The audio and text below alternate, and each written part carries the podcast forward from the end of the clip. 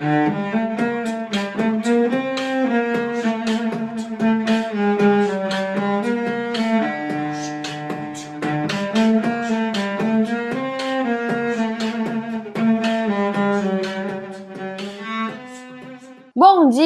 tarde, boa noite para você que é torcedor, para você que é torcedora do Santos Futebol Clube. Sim, sou eu, Isabel Nascimento, com 26 anos, não parece. Mudei um pouco, algumas coisas alteraram na minha cara.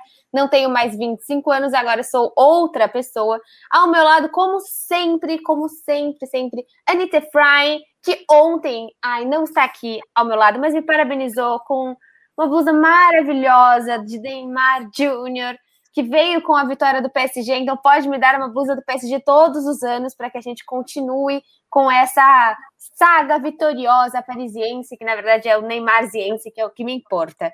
Bom dia, boa tarde, boa noite, Anitta Frey.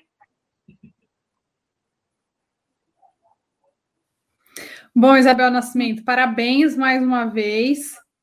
Estou muito feliz que você gostou desse presente, que eu tive que juntar 500 pessoas para dar o presente. Meu pai até falou: Anitta, manda parabéns para a Isabel, é, que eu não te falei, então estou te falando agora. Até já vou explicar por que eu estou falando do meu pai. E ele falou: é, Nossa, mas por que você juntou tanta gente para comprar o presente? Era cara, um mão de vaca. falei: Não, mas era cara a camiseta, deixa eu me explicar, né? Mas meu pai. Seu pai quase falou: Você quer um dinheiro, filha? Você quer uma ajuda para pagar as contas do Chile?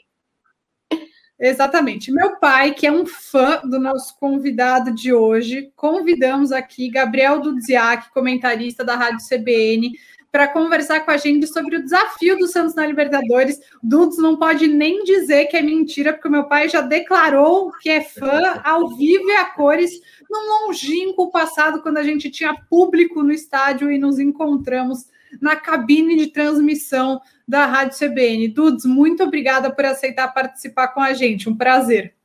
Imagina, obrigado vocês pelo convite. Tudo bem, Isabel? Parabéns atrasado. Anitta, obrigado pelo convite. E a instituição pai da Anitta sempre está é, em grande estima nos nossos corações da CBN.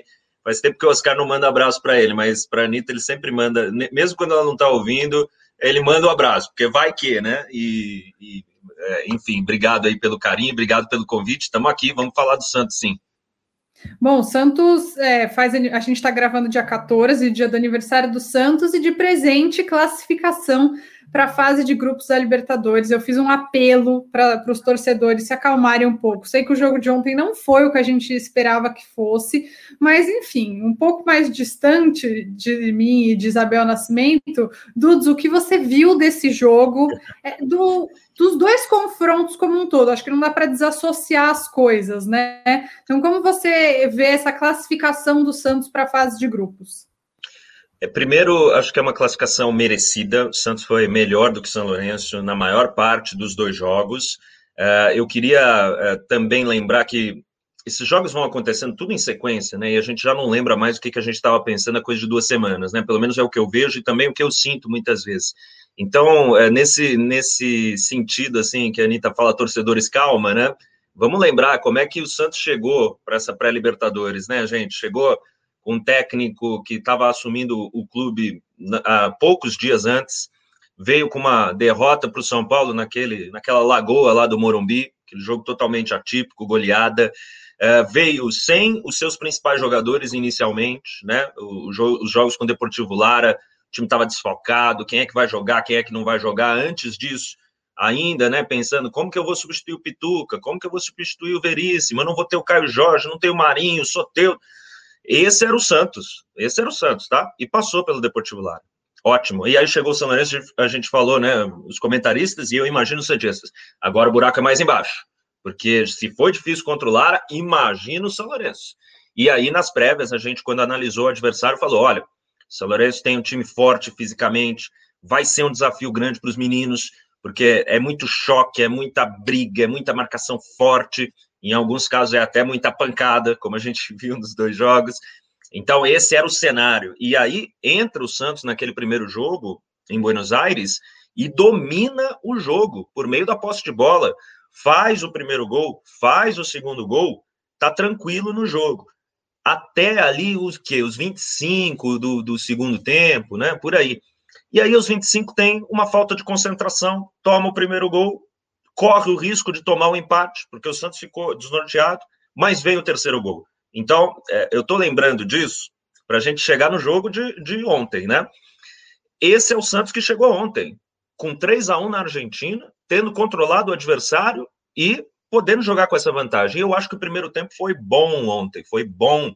Fez o gol, concedeu poucas oportunidades para o São Lourenço, salvo engano, só teve uma defesa difícil do João Paulo, que é já na reta final do primeiro tempo, que eles palmam para o lado e depois tem um rebote, e aí mandam para escanteio, se eu, se eu não me engano. E assim vamos para o segundo tempo. É expulso um atleta do São Lourenço. O Santos faz o segundo gol, 2 a 0, né? Ótimo, excelente. E aí é que vem a parte ruim de toda essa jornada do Santos até aqui. Então, a parte ruim, ela é pequena. E a parte ruim é no momento em que o Santos já tem a classificação quase assegurada. Então, eu não quero aqui passar por cima da parte ruim. É, ela tem que ser atacada, né? Tem que ser corrigida. O Santos não pode, de novo, todo fim de jogo vai ser isso, né? Eu, eu entendo esse sentimento.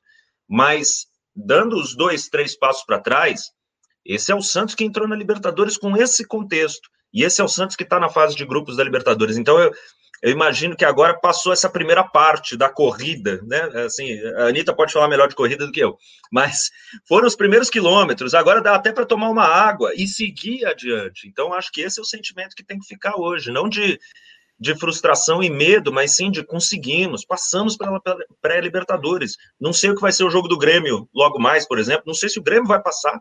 Em outros anos, o São Paulo não passou, o Corinthians não passou, o Santos passou, com todos esses problemas no clube, né? É o que eu vejo. É só é algo que eu acho assim, quando você diz que passou um receio, eu sinto muito a sensação de uma mini dorzinha da derrota da final do ano passado foi embora. Então eu acho que ainda é uma sensação de uma construção de imagina se nós não tivéssemos ganho ano passado e também não estivéssemos na Libertadores desse ano.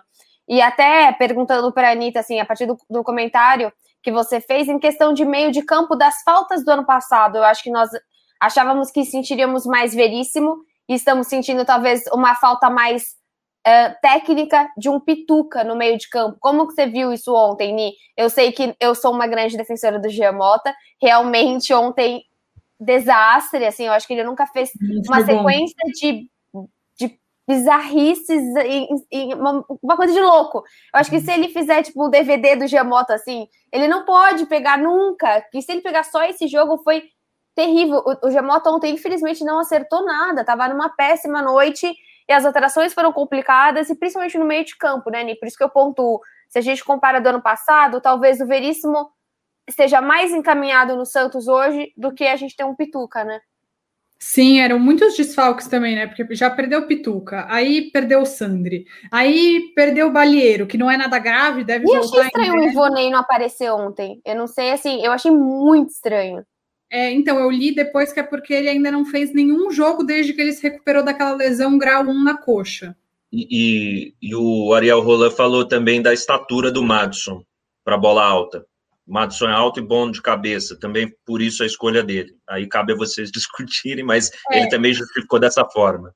E aí talvez Sim, deixar o, o, o, Felipe Jonathan em campo para se caso precise para lateral ele já está em campo, algo nesse sentido. Porque se não colocar o Felipe Jonathan no, no, banco e colocaria o Ivonei no meio de campo, né? Porque teoricamente eu... o Ivonei tem que marcar melhor que o Felipe Jonathan e também bate melhor de bola parada. Sim, é, eu não gostei do Felipe Jonathan ontem, achei que não, não foi bom, e eu não consegui entender por que, que o Ariel Holland tirou o Pirani em vez de tirar o Felipe Jonathan. Só se for essa questão que você falou, se ele achasse que o Pará cansou e quisesse tirar o Pará para e colocar o Felipe Jonathan na lateral esquerda, mas. O Pará estava bem cansado ontem, né? Uhum. É, assim, eu juro, ele marcou, mas. Nossa senhora, o Antônio Pereira, que achei que é outro, outra pessoa famosa do canal, é o meu pai, no caso. É, nossa, ele tava falando uhum. do Pará o, o jogo inteirinho, inteirinho falando mal do Pará.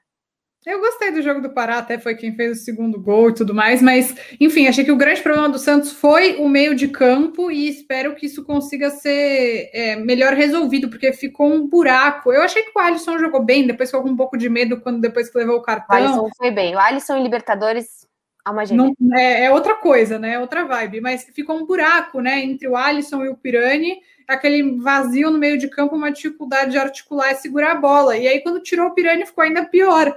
Achei que essa foi a grande é, fragilidade do Santos, mas aí, é, Dudes, até queria ouvir você falando sobre isso. O Ariel Roland, ele, ele é. Parece que ele não é aquele treinador é, que a gente chama de resultadista, né? É, ele conseguiu a classificação com certa tranquilidade, mas em seguida ele foi para as redes sociais dele para dizer: vamos, não foi como a gente queria. Não foi da forma que a gente esperava. Falou na coletiva: a gente vai pegar o vídeo desse jogo e vai estudar para esses erros não acontecerem. Qual que é a relevância? É, você falou, o Santos mereceu passar, mas qual que é a relevância de não ver só esse merecimento? de ver também os erros que aconteceram nesse trajeto. Ficar só passando os 15 minutos do Gia Mota para o time, assim, falando, gente, não, o que, que o Gia assim fez? Assim não, é. É, não, eu acho muito importante, Anitta, porque assim, eu acho que, digamos que ele falasse outra coisa, tá? Digamos que ele não fosse às redes sociais. Digamos que ele não falasse sobre isso na coletiva, desse a entender de que, ah, tá todo mundo cansado, é muito difícil. Digamos que ele falasse desse jeito. Ele culpasse o calendário, né? É, eu ainda assim, eu acredito que mesmo ele falando isso, no centro de treinamento, ele iria, ó, oh, gente, esse segundo tempo aqui não vai dar. Vamos olhar, vamos fazer. O fato dele comunicar para o torcedor, eu acho excelente, acho muito bom, acho muito importante, porque é, é, é, isso, o torcedor, ele, ele assiste ao jogo e, e, e, ele sabe, ele consegue ver que não deu certo, que não era isso que queria, que não era para o João Paulo sair como melhor em campo, ele sabe disso, entendeu? É, ao saber isso, ele não pode ouvir do treinador que foi tudo ótimo, porque isso só deixa o torcedor mais angustiado, falando, poxa, esse cara não viu não vai fazer nada, tá achando que ele tá bom. Então, por mais que ele ainda fosse fazer toda essa correção, eu acho muito legal que ele comunique ao torcedor, porque é, a gente repete bastante isso, né? Eu, eu, Prates, o pessoal da CBN, quando tem uma coletiva de imprensa, o, o, o, o treinador está falando com o torcedor, entendeu? A gente é o meio, né? É, mídia, né? Meio de comunicação. A comunicação é treinador-torcedor. Muitas vezes tem jornalista que não, não se importa com isso, quer fazer a pergunta dele e quer dizer que ele viu o jogo ou quer então confrontar, mas no fundo a resposta é para vocês, para o torcedor. Então eu respondendo objetivamente, acho ótimo que ele tenha falado isso e tinha certeza que ele vai, eh, que ele já ia ver isso. O que me parece que aconteceu ali no fim é que o Santos ficou num dilema entre controlar o jogo, né, de posse de bola e, e deixa lá, deixa para lá e aproveitar os espaços que São Lourenço dava para o contra-ataque e fechar o jogo com gol. E aí ficava, o Santos tinha o contra-ataque, não fazia o gol. E aí vinha o São Lourenço de novo, acreditando que ia conseguir.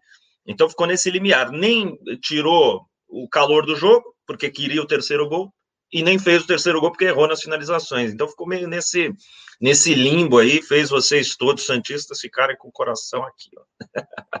Não, terrível, terrível. achei que o Santos fosse destruir o meu dia.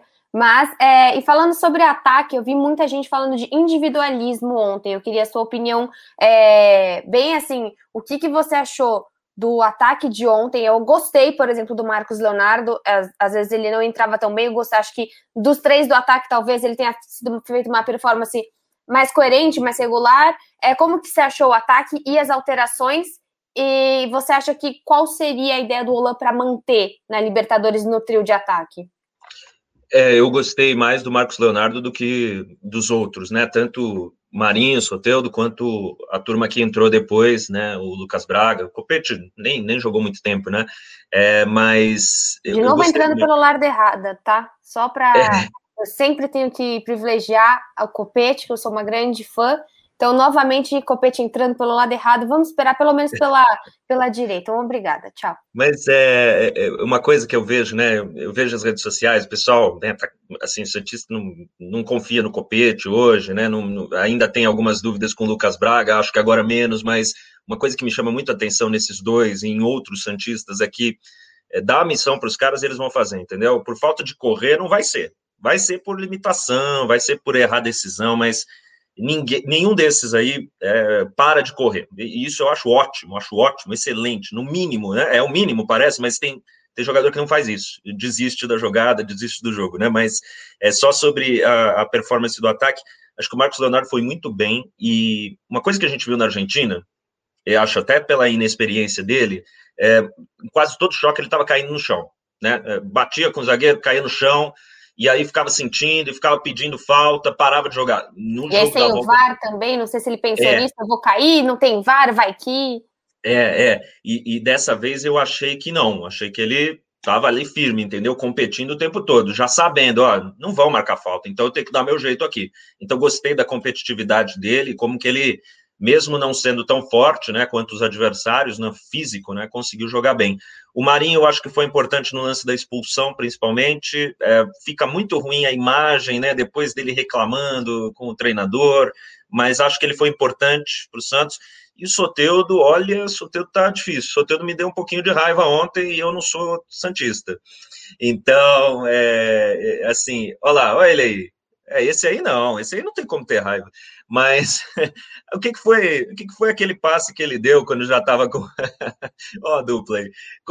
Para quem está só ouvindo, só para quem está só ouvindo, a Bel ganhou de aniversário as almofadas, né? De Soteudo e Marinho. Achei estava ótimo. ostentando, ostentando. Desculpa, Achei Dudu, ótimo. Trio de. Né? Fiquei é, pistola. Então, e, assim, o Santos no contra-ataque, o sorteio dá de três dedos no pé do, do, rival, e logo na sequência ele é substituído. Eu acho que até o Ariel Roland falou assim: ah, chega, né? Você tá aí para quê? Você tá fazendo o quê? Enfim, é, tudo isso para dizer que eu, eu acho que o setor de frente foi, foi bem, porque o jogo ontem era para puxar contra-ataque, era para bater com o zagueiro, era para tirar o Santos do sufoco. E uh, se a gente for ver, até os 12 do segundo tempo não teve sufoco, né? Um pouquinho depois disso aí começou, principalmente na bola aérea, né? Acho que bola aérea de novo foi um problema.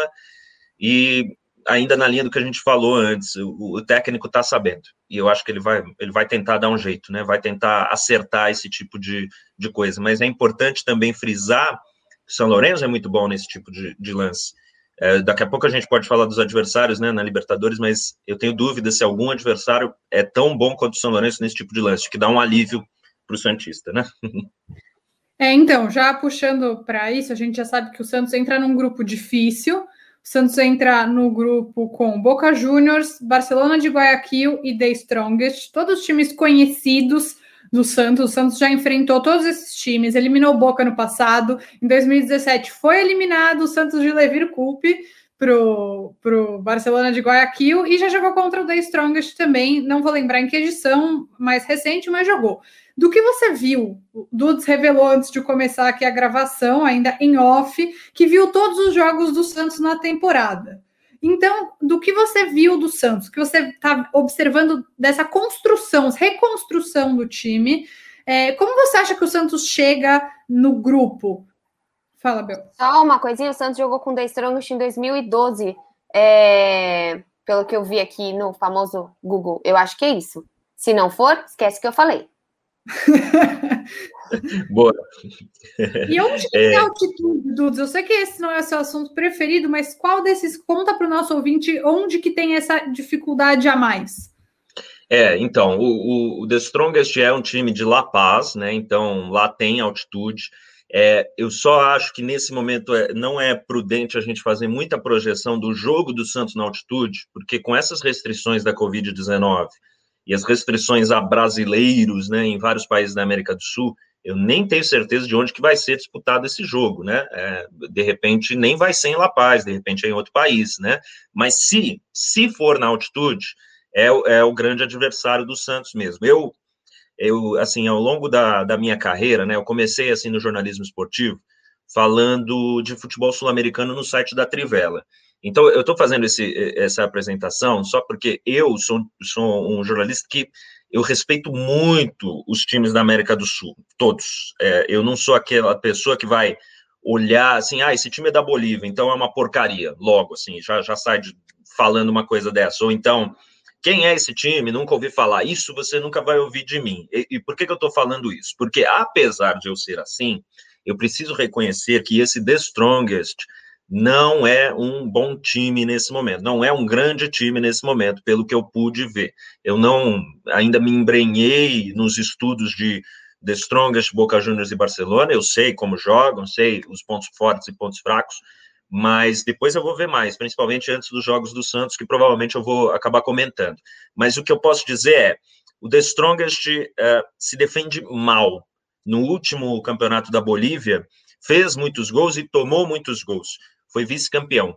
É, e pelo que a gente vê, é um time que usa a altitude a seu favor para bater muitas vezes para gol, porque sabe que o adversário nem sempre está é, acostumado é, e é, sabe que os seus jogadores estão treinados nesse tipo de lance. Então, é, eu fiz esse, essa apresentação para dizer que normalmente eu não vou falar, ah, é da Bolívia, é ruim, só altitude. Mas nesse caso, observando, eu acho que o Santos não vai ter muitos problemas com o The Strongest, pode sim ter problemas com a altitude. É, você quer que eu fale dos outros adversários, Anitta? Ou quer, vamos trocar alguma ideia antes? Não, vamos, vamos nessa. Oh, só, não, só uma coisa interessante para lembrar que o Santos ano passado ganhou fora de casa contra a LDU. Ninguém queria pegar a LDU. Então, eu acho que o, o importante desse Santos estar sempre na Libertadores, né? A gente está tentando que ele seja um time que, mesmo sendo pré, G6, G4, você sempre estar presente torna as coisas um pouco mais tranquilas. É claro que o The Strongest, como você disse, a gente não pode ser desrespeitoso, mas, poxa, passamos por uma LDU no passado, Sim. a gente já sabe como jogar contra esse tipo de time. Mas, por favor, aí se você quiser ir para o Boca ou para o Barcelona do claro. de Guayaquil, como quiser. Claro, até claro, o, a gente recebeu algumas perguntas dos nossos ouvintes, e aí o Luan hum. até perguntou quem é o adversário mais perigoso, além do já muito conhecido Boca Juniors. Então, você acha que o Barcelona está acima do The Strongest. O The Strongest seria a quarta força do grupo. Eu acho, nesse momento é, é, o que eu vejo, né? A gente tem que ver como é que vai andar a competição, se vai ter alguma interrupção de campeonato em algum lugar, se de repente vai ter a entrada de algum jogador em tal time, mas hoje, olhando para esse momento, é, eu acho que é, o Boca e o Santos estão um pouco à frente dos outros dois, e o Barcelona certamente está à frente do The Strongest. O Barcelona me agradou. O que eu vi do Barcelona me agradou. Eu acho que vai ser difícil para o Santos os dois jogos. Mas aí, se nada mudar, é Guayaquil. Guayaquil não tem muita altitude. Acho que é, é nível do mar, inclusive, é praia. Então, não, esse não é um problema se de fato o Santos jogar lá.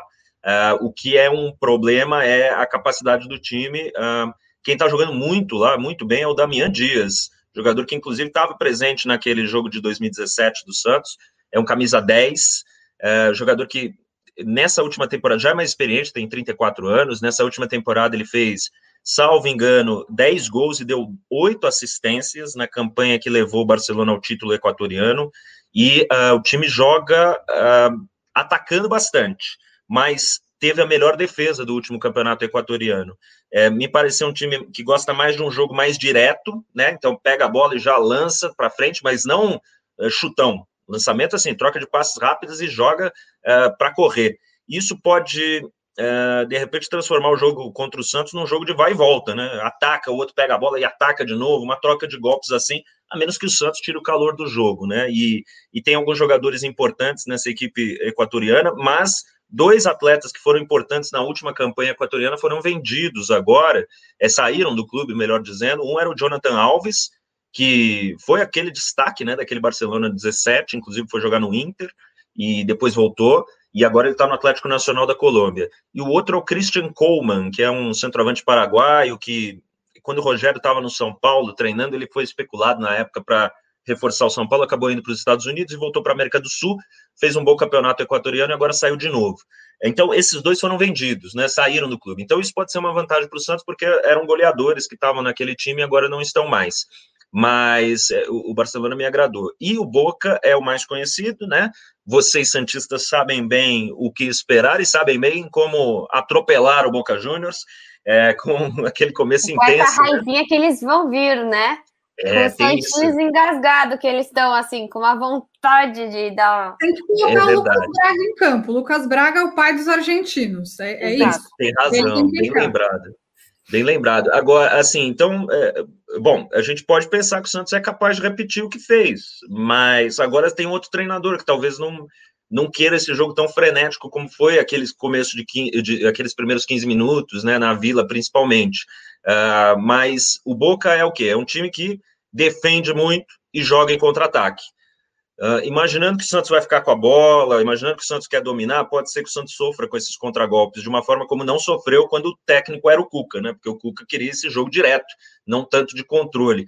Não, tô, é, não, não acho que tem melhor ou pior. Também pode ser bom você controlar o ritmo do confronto se você conseguir criar oportunidades de gol. E aí o adversário não vai ter espaço também se você estiver bem posicionado. Mas eu acho que é, nessa partida contra o Boca, a gente vai ver sim o Santos com 60% de posse de bola e o adversário se defendendo e esperando.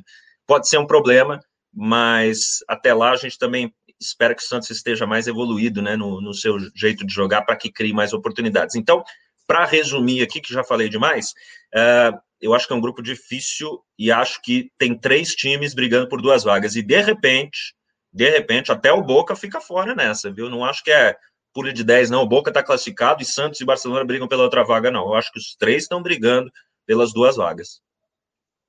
E você falou em questão de, de ser um time do Cuca que era um pouco mais é, um pouco mais defensivo. Até acho que se a gente olha o Santos de Cuca jogando contra o Boca, parece muito o Santos do Ariel hoje.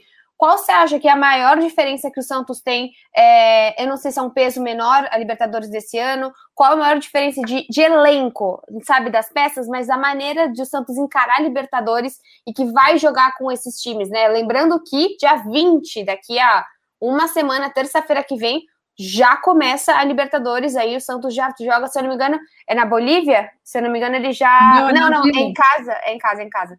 Já joga em casa e já começa a Libertadores. É, é, assim, eu acho que é importante a gente pegar a temporada, a última temporada do Santos, você não tem como dissociar o que aconteceu no clube com o que aconteceu com o time. Né?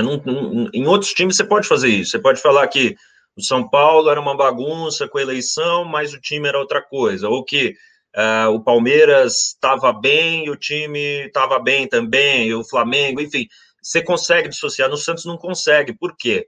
Primeiro que os problemas administrativos limitaram a capacidade de investimento, limitaram a contratação de jogadores e até, de alguma forma, orientaram o Santos a escolher o treinador que escolheu, né? Porque o Cuca, é, ele é um cara para gerir elenco, né? Assim, não estou dizendo que é uma ótima gestão de elenco, tem várias desavenças na história da carreira, mas é um cara que mobiliza grupo mais do que taticamente ser um, um gênio, um mestre, é um cara que mobiliza grupo. E foi isso que ele conseguiu. E aí a gente tem aqueles relatos dos jogadores santistas de que esse técnico aqui é, é, é, quase o nosso presidente, né? Porque naquela época não tinha interação de presidente com, com o jogador, eles estavam de mal, né? Estavam brigados e tudo mais. É, então, é, aquele Santos era um, um, Santos da mobilização. Apesar de tudo, a gente vai, briga e vamos, e, e, de alguma forma conseguiu ir bem, né? O Santos chegou com muitos méritos na final, uh, teve uma fase de grupos até um pouco complicada, não em resultados, mas em desempenhos, e chegou na final. E eu acho que o sentimento do Santista era, é, primeiro, sei lá o que vai acontecer, vamos ver, torcendo para não cair no Brasileirão, e o que vier é lucro. Pelo menos eu ouvia isso. Não sei, vocês são as Santistas aqui. Perfeito. Tem um podcast do ano passado que eu e a Anitta fizemos, é o Santos está se acruzeirando, porque o medo era definitivamente cair de série e cair na dívida e não conseguir se, se, se reerguer. Acho que é exatamente, é perfeito. É, então, assim, é, esse sentimento agora não tem mais, né? O sentimento agora é: nós estamos num outro momento, nós contratamos um treinador para desenvolver jovens, nós contratamos um treinador porque gostamos das ideias, é, nós estamos apostando nesses jovens. Não tá aquela coisa assim, ó, a expectativa era uma, aí sai um cara no meio, outro rompe contrato, não sei quem é o presidente, isso aí não tá mais, então tá mais organizado. Então existe a expectativa de mais organizado vai ser melhor. Uh, agora, o elenco, os jogadores, eu acho que o, o, elenco desse ano é pior do que o do ano passado, porque não tem o Pituca, não tem o Lucas Veríssimo. Não, lá no começo, vocês se lembram, tinha ainda Sacha, Yuri Alberto, Everson, eram jogadores que poderiam ajudar o Santos e que agora não estão mais, né? Então, eu acho o elenco agora pior, mas tem esses meninos que a gente não sabe o teto deles. Onde vai chegar o Ângelo?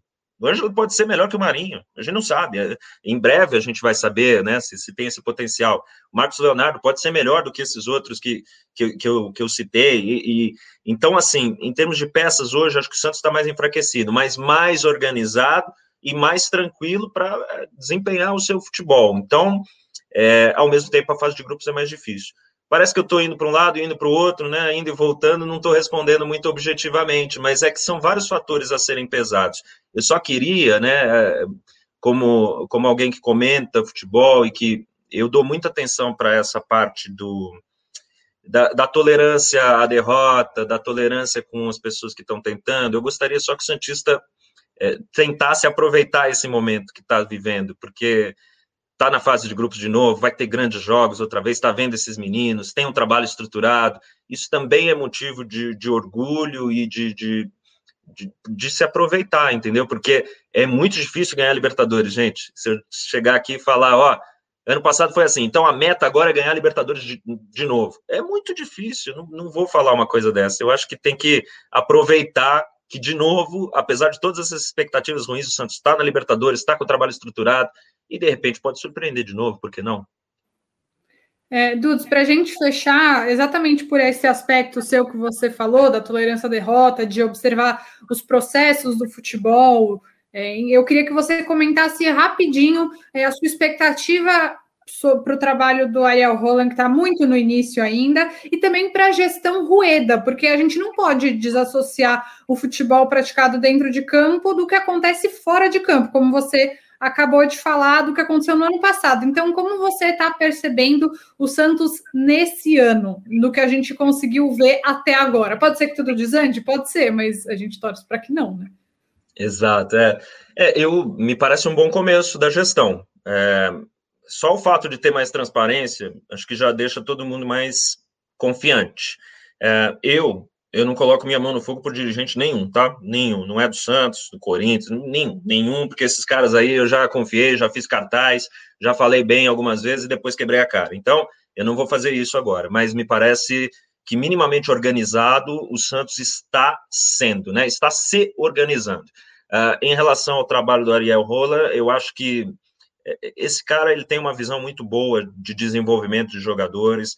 É um cara que, que tem a experiência de ter trabalhado em outra modalidade, que eu sei que às vezes parece só uma curiosidade, mas acho que é legal essa experiência de fora. É, trabalhou com mulheres também, que eu acho que é legal também trazer uma experiência diferente, uma não essa coisa viciada do futebol, ainda mais do futebol brasileiro, com todas essas picuinhas e todas as coisas e todas as desculpas, né? Sempre que eu ouço o Ariel Roland, ele não dá desculpa, ele está falando o que ele está vendo, está falando que vai melhorar, está abordando o que tem que ser abordado. E aí, em termos do campo, né, é difícil de saber para onde vai, mas as ideias são legais. Eu acho que o Santista eh, não está com aquele sentimento de que ah, esse time não me representa, né? Esse time não é o que eu quero. Eu acho que tá vendo o Santos, olha, é o que eu quero, jogando para cima, com os garotos, atacando mais do que defendendo. Uh, se ele tiver o respaldo, é, nos momentos ruins, e não se enganem, os momentos ruins vão acontecer, tomara que sejam competições nas quais o Santos consiga se recuperar, mas eles vão acontecer. Se tiver o respaldo, eu acho que tem tudo para fazer uma temporada boa, não sei se com títulos, mas pelo menos devolvendo o Santos a um patamar de tranquilidade, porque as ideias são boas, os jogadores estão sendo desenvolvidos, tem essa transparência aí da gestão, parece que o técnico e o presidente estão alinhados, não tem aquela história de de sair nos sites aí, presidente não, conversa, não conversa mais com o treinador, é, treinador manda em direto para o presidente. Só de não ter isso já é, olha, graças a Deus. A torcida coloca a faixa, aparece presidente Pérez. Nossa. Eu acho que assim, é cansativo até, né? Muito. É, eu acho que uma coisa do ano passado era aquele sentimento de meu Deus do céu, é agora ou nunca. Se a gente não ganhar mais 50 anos, pelo menos. E agora é a gente está num sentimento de construção. Eu acho que essa é a melhor sensação que a gente tem. A gente tem a esperança que, se esse ano não der certo, ano que vem a gente pode estar de novo na Libertadores. E a gente vê times, seja Fluminense, seja Corinthians, seja outros times, repetindo coisas que o Santos fez no ano passado e que a gente vê, a gente tá um passo à frente em questão de organização, que é eu estou falando, questão de organização profissional desses times. Perfeito, eu, eu concordo bastante com essa visão. Eu sei que não, se o Santos não ganhar, se o Santos for eliminado, vai ter só esse sentimento de derrota, de frustração, mas isso passa, gente, isso passa. O legal é saber exatamente isso, que não é uma vez a cada 50 anos. Não pode ser, entendeu? Não pode ser. Tem que ser uma coisa que você sabe os caminhos. É, sei, assim, não, não sei a visão do, do Santista em relação a isso que eu vou falar, mas é na melhor das intenções que eu vou falar. O, o, o Palmeiras, por que, que o Palmeiras ganhou a Libertadores? É, é por causa do gol do Breno Lopes? Não, aquele jogo era para ir para os pênaltis, né? Era para ir para os pênaltis pelo que estava acontecendo, e aconteceu aquele lance que, que Eu achei foge. você falar esse nome no podcast. É, desculpa, eu, gente, eu, mas assim, um o que eu quero passar é, o Santos não foi pior do que, o, eh, do que o Palmeiras naquela final, foi igual, para mim foi igual, mas por que, o Palmeiras ganhou a Libertadores de, depois de tanto tempo? Porque tá todo ano disputando, uma hora as coisas eh, dá certo, entendeu?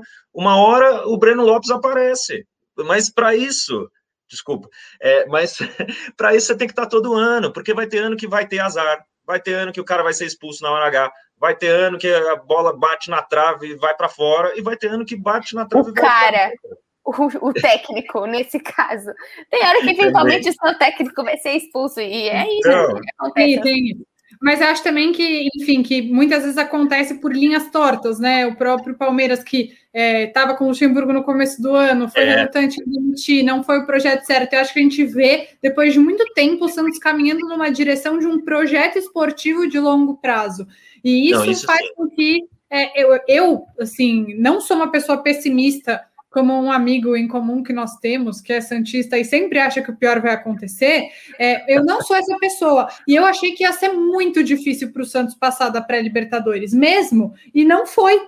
É, então, acho que é, isso é importante também, né? A gente fica empolgado demais e aí fica frustrado demais, e a gente pode é. ter um pouquinho mais calma eu acho que o Santos tem potencial para passar da fase de grupos da Libertadores e tá lá brigando mais uma vez, fazendo bons jogos, vendo gol dos meninos da Vila, o raio que cai tantas vezes no mesmo lugar, enfim. Então, acho que eu acho que vai ser um processo bonito. É, se vai não, ser um título, eu não sei. É, eu acho isso importante, tá? Eu, eu sei que eu não falo em nome do Santista, mas eu gostaria que os torcedores em geral curtissem esses momentos, sabe? Curtissem ver um Marcos Leonardo jogando Libertadores contra o São Lourenço e fazendo esse golaço, entendeu?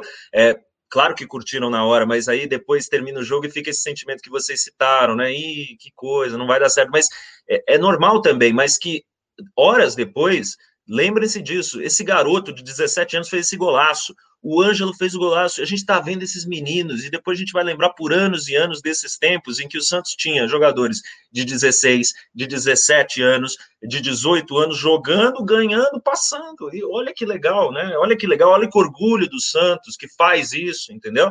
É, sei, vai, sei, vai ficar ruim se perder lá na frente, mas esses sentimentos eles ficam também depois de um tempo, eu acho. É tipo São Paulo, né? Assim, é difícil no momento, mas a gente tem plena noção do marketing. Da, a Anitta escreveu um texto assim, da vontade de voltar ao estádio ao ver o São Paulo. Então, assim. Eu lembro, ótimo esse fica texto. engasgado uma hora. Mas tem uma hora que você fala: caramba, você realmente foi uma época, eu vivi essa época e eu fui Isso. feliz naquele momento. E agora eu desejo tudo de mal para a pessoa. Mas naquele momento, e agora eu fico feliz. É, é, mas normal também. É, é, é tipo relacionamento, né? Ex-namorado. A gente tomou um pé na bunda do São Paulo e a gente tem plena noção disso. Sim, eu superei muito bem zicando todos os jogos em que ele estava à beira do gramado, cada um com a sua maneira. É, Dudes, claro. acho que deu, acho que deu para passar por tudo. É, eu, se dependesse de mim da Bel, a gente ficava aqui duas horas conversando com você. Falei demais, desculpem.